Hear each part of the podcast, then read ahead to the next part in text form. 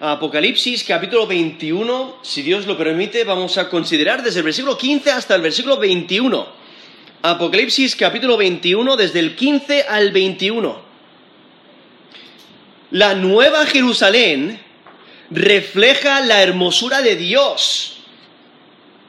Adórale por sus maravillas. La nueva Jerusalén refleja la hermosura de Dios. Adórale por sus maravillas.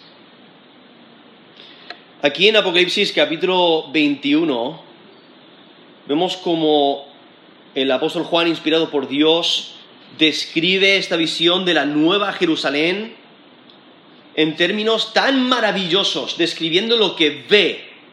Es un lugar real. Es, una, es, una, construcción de Dios mismo, es la, parte de la nueva creación y nos maravillamos de la descripción porque lo que, lo que describe es algo extremadamente valioso, algo extremadamente bello, algo que, que es un gran tesoro, ¿no? Mires donde mires, ves belleza.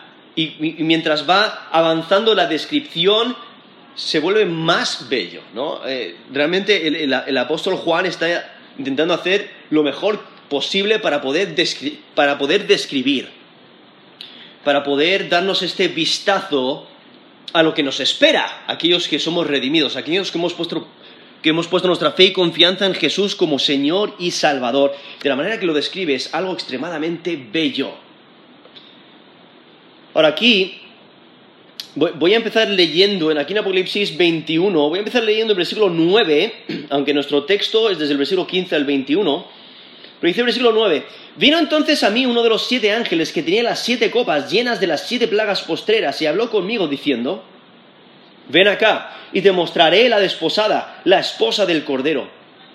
Y me llevó en el espíritu a un monte grande y alto, y me mostró la gran ciudad santa de Jerusalén que descendía del cielo de Dios, teniendo la gloria de Dios, y su fulgor era semejante al de una piedra preciosísima, como piedra de jaspe eh, diáfana como el cristal. Tenía un muro grande y alto y con doce puertas, y en las puertas doce ángeles, y los nombres inscritos que son los de las doce tribus de los hijos de Israel. Al oriente tres puertas, al norte tres puertas, al sur tres puertas, al occidente tres puertas. Y el muro de la ciudad tenía doce cimientos, y sobre ellos los doce nombres de los doce apóstoles del Cordero el que hablaba conmigo tenía una caña de medir de oro para medir la ciudad, sus puertas y su muro. La ciudad se halla establecida en cuadro y su longitud es igual a su anchura. Y él midió la ciudad con la caña doce mil estadios. La longitud, la altura y la anchura de ella son iguales. Y midió su muro, ciento cuarenta y cuatro codos de medida de hombre, la cual es de ángel. El material de su muro era de jaspe, pero la ciudad era de oro puro, semejante al vidrio limpio. Y los cimientos del muro de la ciudad estaban adornados con toda piedra preciosa. El primer cimiento era jaspe, segundo zafiro, el tercero ágata, el cuarto esmeralda, el quinto ónice, el sexto cornalina, el séptimo crisólito, el octavo berilio, el noveno topacio, el décimo crisopaso, el undécimo jacinto y e, el duodécimo amatista. Las doce puertas eran doce perlas. Cada una de las puertas era una perla. Y la calle de la ciudad era de oro puro, transparente como el vidrio. He leído Apocalipsis 9 desde el perdón, Apocalipsis 21 desde el versículo 9 hasta el versículo 21. Continúa ahí la descripción en el resto del texto, pero eh, quiero que nos demos cuenta de la belleza de esta ciudad. O sea, ¿cuántos, cuántos de vosotros os habéis quedado maravillados o simplemente sin palabras ante algo extremadamente bello. Quizás una puesta del sol, donde te quedas boca abierta. dices, es que eso es maravilloso. O quizás un amanecer, o una flor en su auge, o una foto de una galaxia distante, o quizás un panorama de montañas llenas de hielo y de, y de nieve. dices, ¡qué belleza! O quizás islas rodeadas de agua turquesa cristalina. Y dices, es que este mundo es extremadamente bello. ¿No? Cuando prestas atención a la creación, te das cuenta de que servimos a un Dios que le gusta la belleza. A Él le gusta el detalle. Él tiene los recursos y tiene las habilidades para hacer cosas extremadamente preciosas. Ves eh, diferentes animales, diferentes plantas, diferentes eh, lugares y, y te maravillas de la extrema belleza de esta creación. Y aún nosotros, que somos criaturas, Dios nos ha dado habilidades para hacer o producir cosas bonitas, pero también para apreciarlas. Y es que porque Dios es, es, un artista, Él aprecia la belleza, Él nos da esas capacidades. Entonces, cuando vemos algo bello en esta creación, lo que, lo que debemos de hacer es adorar al Creador, adorar a aquel que ha permitido esa belleza, que nos ha dado esa belleza, que nos ha dado esas, esas habilidades para poder entender, para poder producir, para poder apreciar la belleza. Lo que demuestra esta creación es que Dios tiene propósito con lo que hace. Él sabe lo que hace. Él no hace nada al azar. Si, consideras la, creación, te, te, das cuenta de la gran sabiduría que hay detrás de lo que hay, ¿no? Incluso hoy, hoy día, los ingenieros, ¿qué es lo que hacen? Intentan crear, hacer, eh, diseñar cosas que tengan, eh, que sean prácticas, que tengan función, etcétera. y luego hay otros que dicen, no, es que también tienen que ser bonitas, ¿no? Eh, y, los artistas intentan hacer lo mejor posible, pero nosotros conocemos que los productos que crea el hombre tienen sus fallos, tienen cosas que no funcionan correctamente eh, y, por ello los productos vienen y van, ¿no? Del hombre. Pero cuando te das cuenta de la creación, de los materiales que Dios ha provisto, eh, ¿alguna vez habéis visto un, mecánico para, leones? Que el león tiene que ir a reparar.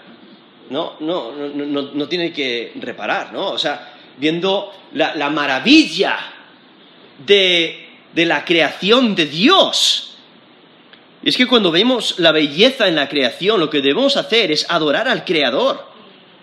Aun cuando una criatura produce una obra de arte maravillosa, debemos de recordar que Dios le ha dado esa capacidad.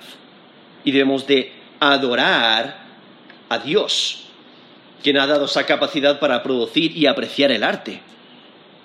Y es que la, la descripción de la nueva creación resalta la creatividad de Dios la descripción de la Nueva Jerusalén destaca de que a Dios le gusta la belleza. Lo que nos ayuda a entender es que no hay nada de malo con ser creativo. No hay nada de malo con disfrutar del arte. No hay nada de malo con disfrutar de la belleza de la creación. No hay nada de malo de estudiar el arte. Incluso yo tenía un, profesor en el seminario que decía que, cada creyente debería estudiar la creación. Debería de, conseguirse un libro, quizás en la biblioteca, o comprarse un libro eh, de, plantas, o de árboles, o de piedras, y estudiar y luego salir a, la naturaleza a investigar, a mirar, a observar. Porque él decía, eso te va a hacer adorar a Dios mejor porque te vas a dar cuenta de todos los detalles de la creación y te vas a quedar maravillado y lo único que vas a hacer es adorar a Dios. Porque Dios crea con excelencia. La creación de Dios no es mediocre. Todo lo que Dios hace es perfecto. Entonces, ¿qué, ¿qué implica para nosotros? O sea, nosotros debemos hacer las cosas con excelencia. Nosotros no debemos de ser mediocres en lo que hacemos. Dios diseña con los mejores materiales. Dios se enfoca en, los detalles para que sea práctico, para que sea precioso. Eh, lo, que nos da a entender es que no hay nada de malo con tener cosas bonitas, o con tener una casa bonita, o, o no hay nada de malo con decorar tu casa, o no hay nada de malo con la belleza, no hay nada de malo con las riquezas. Pero todo ello nos debe de, hacer recapacitar y darnos cuenta de que Dios es la fuente de todo lo bueno. ¿no? Él, es a quien, debemos de adorar. Adorar al Creador, no a las criaturas, no a la creación. Entonces, cuando llegamos a un texto así, aquí en Apocalipsis 21, eh, el texto que vamos a considerar, si Dios lo permite, desde el versículo 15 hasta el versículo 21, donde está describiendo una ciudad, sus medidas, sus materiales. Eh, muchas veces puede que leamos un texto así y lo pasemos rápidamente, ¿no? Eh, leemos de una manera superficial, porque solamente son materiales, son, simplemente son medidas. Pero deberíamos de considerar quién está detrás de ese lugar, quién es el que lo ha diseñado, quién es el que le ha dado esas medidas, quién es, el que eh, tiene la sabiduría para crear algo de esa belleza. Realmente lo que debe de hacer este texto es darnos cuenta de que Dios realmente es digno de toda adoración. Él es creador. Él es extremadamente sabio y extremadamente poderoso para poder crear algo eh, así. Y por ello, eh, la Nueva Jerusalén refleja la hermosura de Dios. Adórale por sus maravillas. Aquí en versículo 15 vemos que el ángel, que ya nos ha dicho en versículo 9, que es un, ángel, uno de los siete que tiene las siete copas, eh, llenas de las siete plagas postreras, nos dice Apocalipsis 21, 9, nos dice que en versículo 15, que el que, habla, el que hablaba con el apóstol Juan tenía una caña de medir, de oro, para medir la ciudad, sus puertas y su muro. Pues comúnmente en, la antigüedad eso es lo que se usaba, se usaba una caña para medir, ¿no? Era, como un estándar de, medición, y aquí nos menciona este ángel que trae esta, esta vara de medir, lo cual resalta la importancia de esta ciudad, ¿no? Otra manera importante de presentar la Nueva Jerusalén es enfocarse en sus medidas, incluyendo su tamaño, incluyendo su simetría. Y por ello el ángel aparece con esta vara de medir, y lo cual nos recuerda a Ezequiel, porque la profecía de Ezequiel en capítulo 40, del versículo 2 al versículo 3, vemos que llega un personaje para medir el templo, y ahí en Ezequiel 40, versículo 2, dice, en visiones de Dios me llevó a la tierra de Israel y me puso sobre un monte alto, muy alto, sobre el cual había un edificio parecido a una gran ciudad. Hacia la parte sur me llevó allí y he aquí, he aquí un varón cuyo aspecto era como aspecto de bronce y tenía un cordel de lino en su mano y una caña de medir y estaba a la puerta. ¿No? Eso es Ezequiel 40 del 2 al 3, y vemos a este personaje que, también mide el, templo allí en Ezequiel 40, ¿no? del, 2 al 3. Aquí mismo en Apocalipsis, en Apocalipsis 11, versículo 1, vemos que el apóstol Juan nos recibe una caña semejante a una vara de medir y recibe la instrucción de levantarse y medir el templo de Dios, el altar y los que adoran en él. Eso es Apocalipsis 11, versículo 1. Pero aquí vemos en Apocalipsis 21, versículo 15, el propósito de la caña de medir es para medir la nueva Jerusalén. Y esta vara está hecha de oro, ¿no? Realmente es apropiada para el servicio de Dios. Y el propósito del ángel es medir la ciudad y dar la información al apóstol Juan. ¿Por qué? Porque simplemente decirle, mira, aquí eh, le, le lleva al le lleva a un monte alto, nos, mencionó, no- nos menciona anteriormente en versículo 10, dice, y me llevó en el espíritu a un monte grande y alto. ¿Por qué? Porque la ciudad es extremadamente grande. Pero si, si no tiene las medidas, no sabe cuán grande es. Lo puede observar, que es muy grande, pero no sabe todas las medidas. Entonces, aquí vemos la importancia de medir la ciudad. Y estas, las medidas eh, y los materiales no expresan la, la santidad, la perfección, la creación ideal.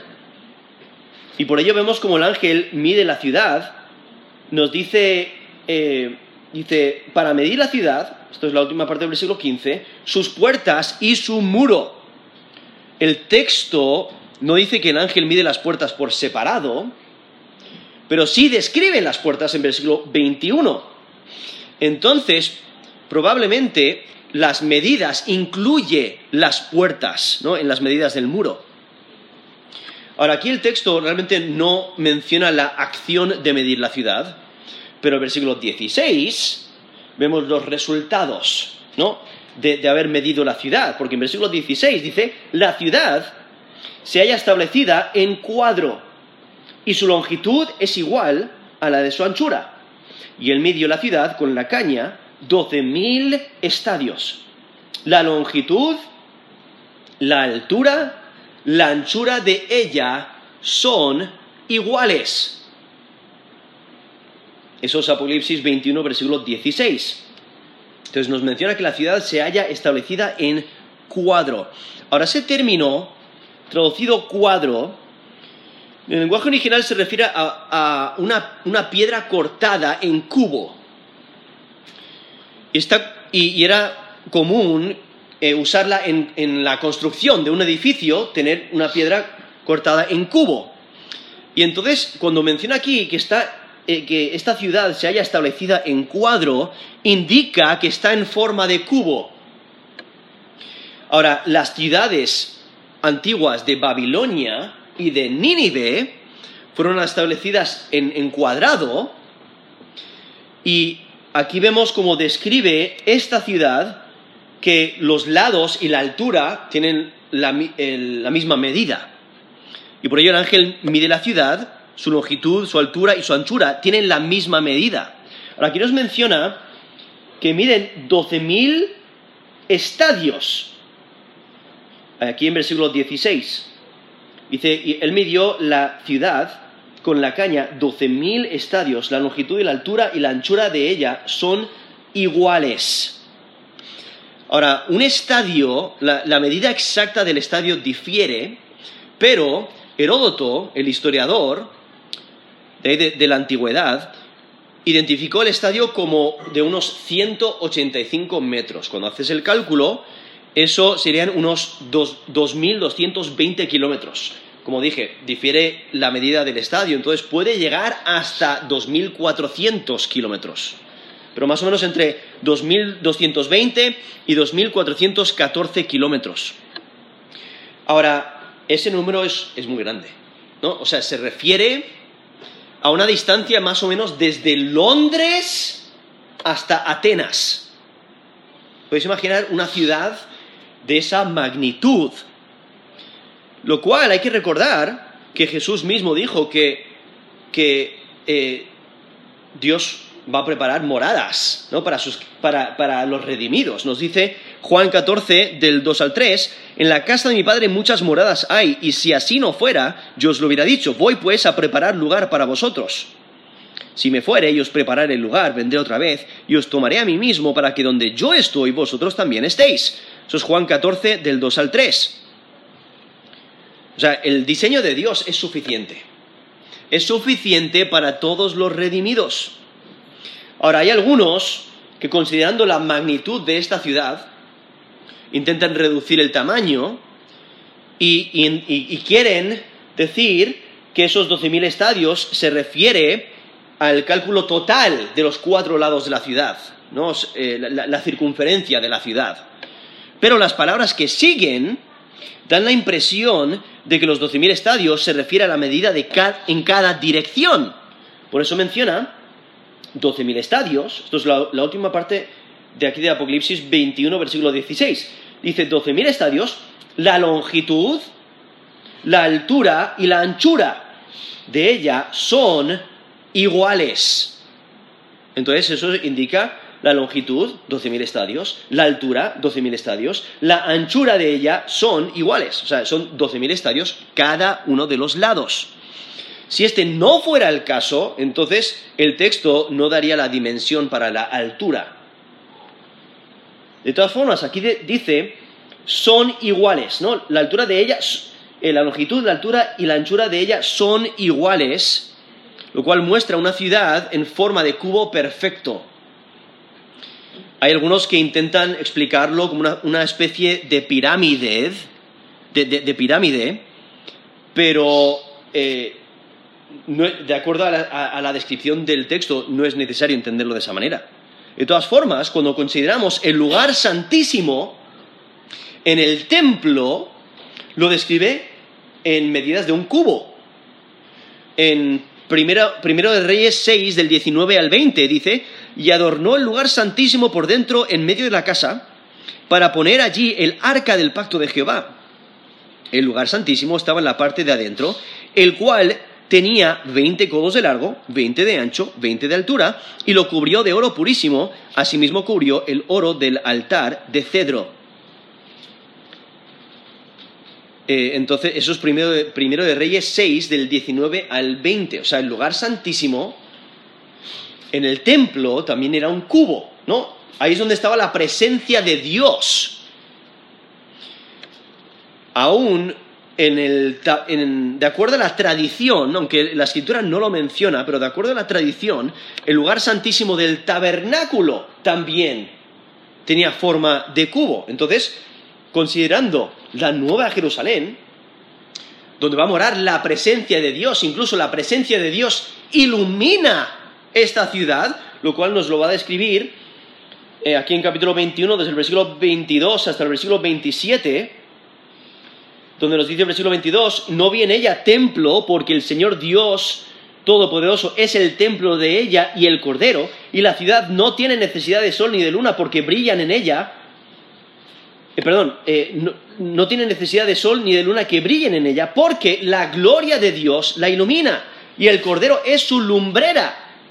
Eso es Apocalipsis 21 del 22 al 23. O sea, la presencia de Dios ilumina la ciudad. O sea, la presencia de Dios, al igual que estaba en el, tabernáculo y en el templo, y, estaban construidos de forma de, forma de cubo, pues eh, resalta que la nueva Jerusalén también teniendo la presencia de Dios dentro de la ciudad, tiene sentido que también eh, eh, esté formado, esté hecha en forma de cubo. Y es que lo que presenta aquí este texto es una ciudad bien diseñada, extremadamente adecuada. Y aquí nos dice el versículo 17, y midió su muro 144 codos de medida de hombre, la cual es de ángel. Ahora, un codo eh, son más o menos 46 centímetros. También variaba un poquito la, medida, eh, pero entonces más o menos unos 46 centímetros. Entonces, 144 codos son unos 66 metros. Ahora, dadas las medidas de la ciudad, de una altura de más de, 2.200 kilómetros, eh, realmente no tiene sentido de que el muro de la ciudad solamente sean 66 eh, metros de alto. Entonces lo más, lo más probable es que se refiera a la anchura o el grosor del muro de unos 66 metros. Entonces e, es más probable que se refiera a eso, a, a la grosura del muro, que son 144 144 codos. Porque aquí nos dice en versículo 17, y midió su muro 144 codos, o sea, el grosor, de medida de hombre, la cual es de ángel. Ahora aquí sabemos que el ángel es quien midió. Entonces, para, para un lector, piensa, bueno, el ángel midió, pero ¿qué, cuál es el estándar del ángel. O sea, pero aquí mismo lo deja muy claro. La medida de hombre, la cual es de ángel. Entonces, aunque el ángel fue quien midió, él siguió los estándares humanos. O sea, las medidas están en términos que los hombres pueden entender. Entonces continúa en versículo 18 describiendo el material del muro, de lo que está hecho. Nos dice el versículo 18, el material de su muro era de jaspe, pero la ciudad era de oro puro, semejante al vidrio limpio. Ahora, cuando consideramos los materiales de la, de la, Nueva Jerusalén, nos quedamos impresionados, ¿no? Son materiales impresionantes, son materiales excelentes. Es que la ciudad donde Dios está presente es deslumbrante, llena de esplendor. Y cada descripción con la cual nos encontramos de, esta ciudad, eh, eh, en, cada vuelta de la esquina, te encuentras con tesoros opulentos, eh, extrema riqueza.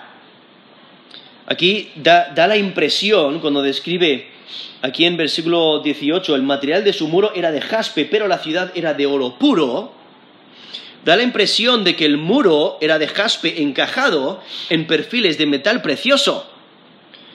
Y lo que hace es brillar con un resplandor cristalino. Ahora, lo que hay que recordar es que a través de, Apocalipsis vemos esta descripción de, diferentes... Eh, por ejemplo, en, en Apocalipsis 4.3 nos menciona que el que está sentado es semejante a piedra de jaspe, o sea, el resplandor. Nos dice Apocalipsis 4.3. El aspecto del que estaba sentado era semejante a piedra de jaspe y de cornalina, y había alrededor del trono un arco iris semejante aspecto a la, esmeralda. Eso es Apocalipsis 4.3. Aún nos dice en Apocalipsis 21.11 que toda la ciudad resplandece como el jaspe, como piedra de jaspe nos dice Apocalipsis 21:11, teniendo la gloria de Dios y su fulgor era semejante al de una piedra preciosísima, como piedra de jaspe, diáfana como el cristal. Entonces aquí vemos a esta ciudad que brilla con, con la gloria de Dios y emite un resplandor como de jaspe.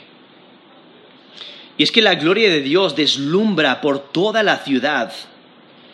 El muro resplandece como jaspe, pero la ciudad brilla con, eh, como una gran cantidad de oro puro. Por eso describe aquí este oro diciendo semejante al vidrio limpio. Esto es la última parte del versículo 18. Esto es Apocalipsis 21, versículo 18. Dice, la ciudad era de oro puro y para resaltar la pureza y la calidad del oro, dice, semejante al vidrio limpio. Ahora, este oro del cual nos describe aquí Apocalipsis, es, este oro es de mejor calidad de, lo que conocemos en esta creación presente. ¿no? Es, como el vidrio limpio. Y aparenta que la referencia a esta ciudad de que es de oro es, es, de que la ciudad completa, ¿no? Todos sus edificios está hecha de oro. Ahora, en versículo 19 empieza a describir los cimientos de esta ciudad. Dice, los cimientos del muro de la ciudad estaban adornados con toda piedra preciosa. Y, aquí en versículo 19 y versículo 20 describe los doce cimientos.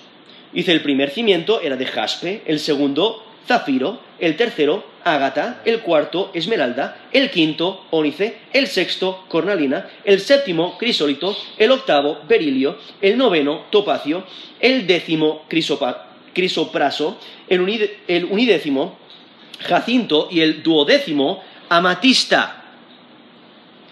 Ahora, estos doce cimientos, de la manera que lo describes, que cada uno de los cimientos es una piedra. Es, una de estas piedras. No, que los.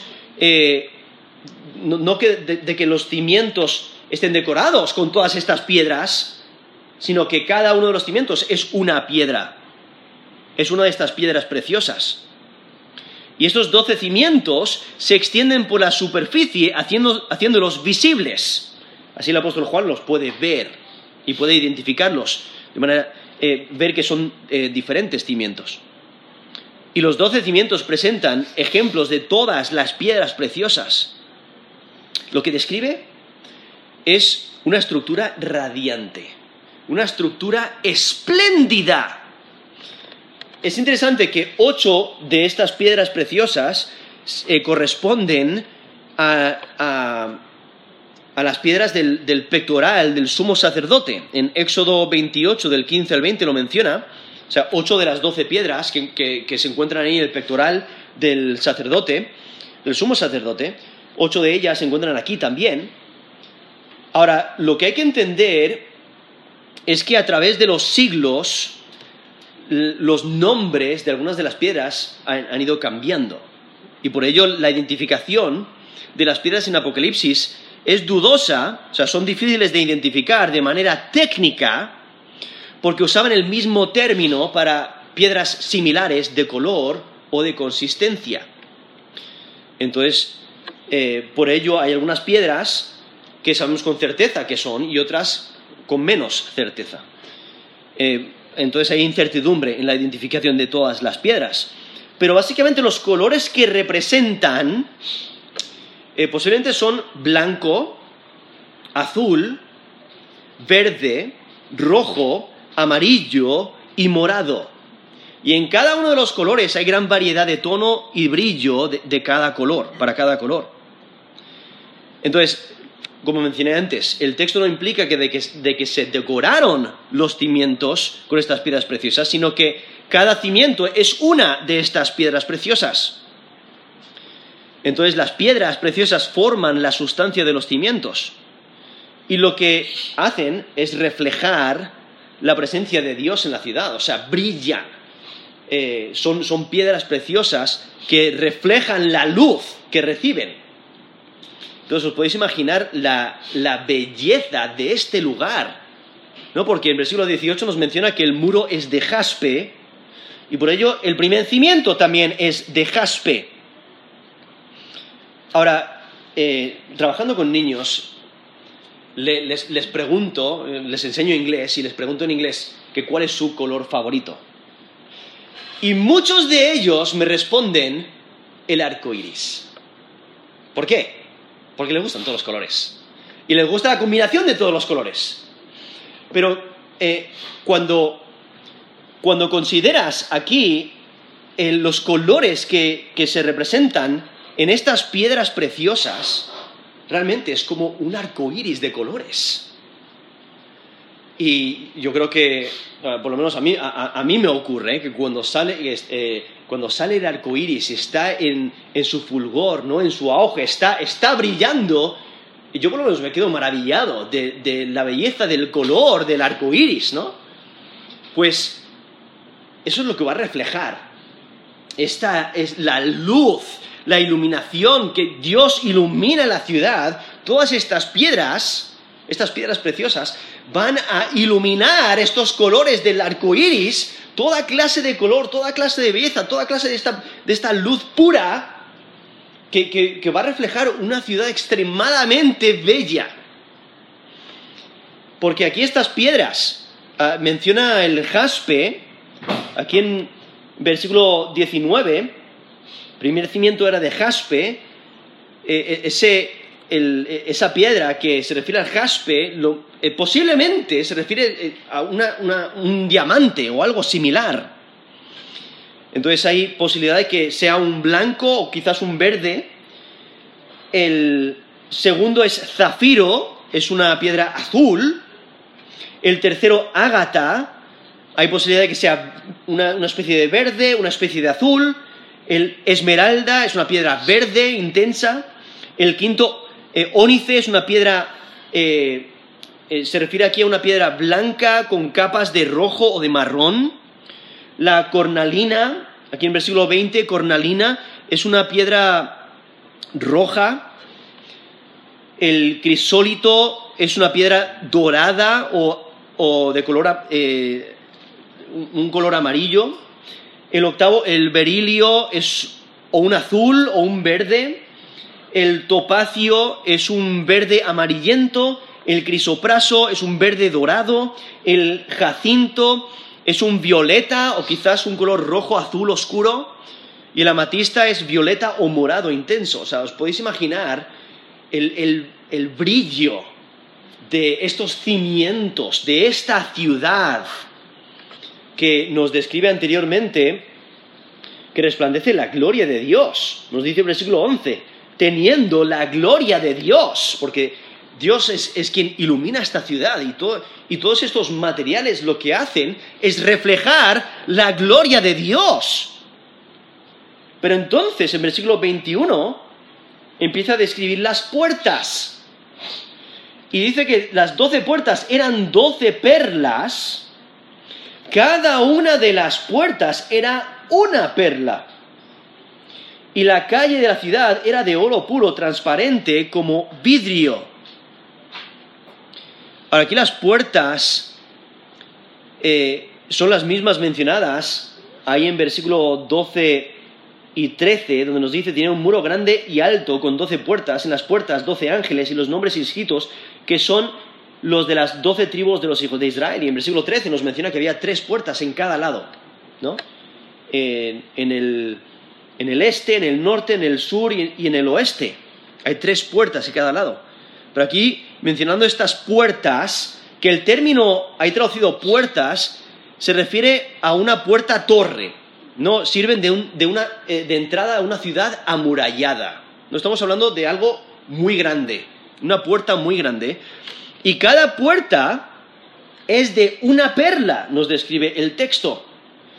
Ahora, posiblemente la puerta llega eh, lo que es el alto de, la ciudad, o por lo menos el alto del muro. Y entonces viendo algo extremadamente grande, algo que, no podemos entender, porque en la creación presente las perlas son, mucho más pequeñas ¿no? que el tamaño de una puerta. Pero vemos aquí, cada puerta es una perla tallada. Y es que las perlas tienen mucho valor también, ¿no? Incluso en la antigüedad, las, las, perlas eran muy valoradas por su belleza natural. Y la perla era extremadamente costosa en la antigüedad y por ello era un ornamento atesorado por las clases altas. Incluso en el Nuevo Testamento nos menciona que había comerciantes de perlas. Como Jesús mismo dice en Mateo 13, el 45 al 46, dice, también el reino de los cielos es semejante a un mercader que busca buenas perlas, que habiendo hallado una perla preciosa fue y vendió todo lo que tenía y la compró. Eso es Mateo 13, del 45 al 46, simplemente reflejando estas perlas de gran valor. Y aquí cada una de las puertas está tallada de una perla. Y luego continúa describiendo la calle, donde dice, y la calle de la ciudad era de oro puro. Y si, si quieres saber la calidad del oro, dice, transparente como el vidrio. Ahora, el término ahí traducido calle tiene posibilidad de varios significados.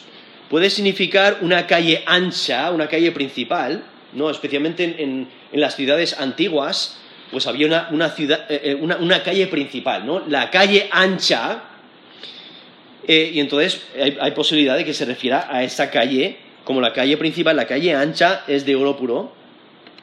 También puede significar la plaza, el lugar concurrido, eh, el lugar ancho donde la gente se reúne y hace su mercado, la plaza. Pero lo más probable es que se refiera a las, múltiples calles, ¿no? O sea, eh, aunque lo menciona de manera singular, pero está identificando a todas las, a, todas las calles de la ciudad. O sea, es más probable que esté hablando de, manera general para describir el material de todas las calles de la ciudad, especialmente porque ha mencionado eh, que es de oro puro viendo la, maravilla de esta ciudad. En Apocalipsis 21, 18 nos dice, la ciudad era de oro puro, semejante al vidrio limpio. Entonces ahora describiendo las calles del mismo material. O sea, las calles son de oro puro, no, es de un material inferior. ¿no? ¿Qué es lo que comúnmente hacemos cuando hacemos las calles hoy en día? Pues un material duradero que va, a ser pisoteado constantemente. No, pones eh, lo más bonito en las calles.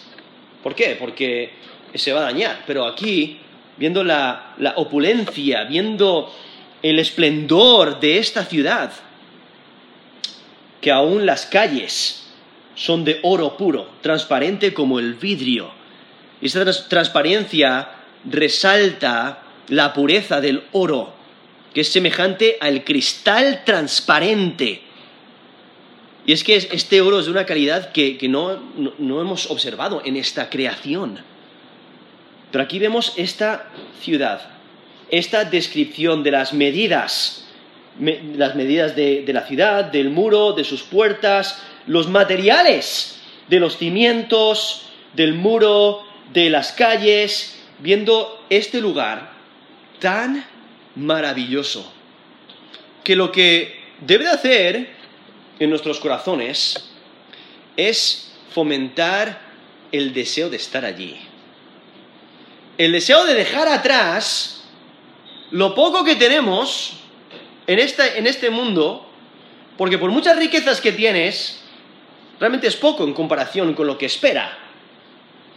Y debemos de, gozarnos con esta preparación, que Dios no nos ha dado ahí una, chabola, no, nos ha preparado una chabola y decir, bueno, ahí, ahí, te las apañas, no sé cómo lo vas a hacer, pero eh, apáñatelas, no, nos ha preparado lo mejor de lo mejor, algo extremadamente bello, algo que demuestra propósito, algo que demuestra deseo de dar lo mejor para aquellos que son redimidos, para aquellos que han puesto su fe y confianza en Jesús como Señor y Salvador, lo cual nos da esperanza de, algo mucho mejor, de una, creación extremadamente, una nueva creación, extremadamente bella. O sea, si, nos quedamos maravillados en la creación de hoy, viendo diferentes lugares, quizás vídeos o fotos o de lugares exóticos.